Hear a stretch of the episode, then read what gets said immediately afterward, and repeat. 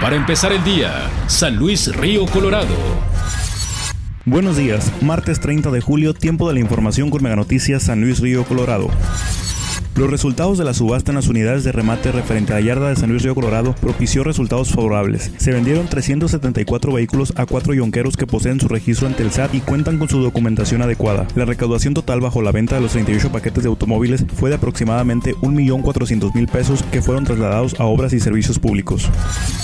Por la temporada de vacaciones, las peceras reducen las unidades en sus rutas debido al clima y la poca afluencia de pasajeros. En algunos trayectos de 6 actualmente circulan solo 3 unidades. El sábado y domingo son los días más críticos en los que dejan de operar regularmente las rutas debido a que las oficinas municipales están cerradas. En cuanto a las condiciones de las unidades, hay una gestión con autoridades estatales para obtener recursos que apoyen el transporte urbano en la localidad, pero al momento no se tiene nada definido.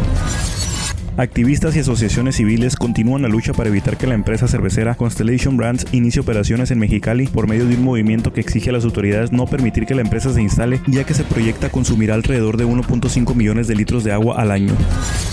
El IMSS ofrece consultas a domicilio que realizan los doctores a pacientes que no se encuentran en condiciones de movilidad o personas de la tercera edad. Estas citas están disponibles durante todo el año. El trámite es más rápido en comparación de las citas regulares debido a la situación del paciente. Se solicitan datos básicos para agendarla, incluso las visitas se pueden realizar a hospitales particulares cuando los pacientes son intervenidos por una cirugía.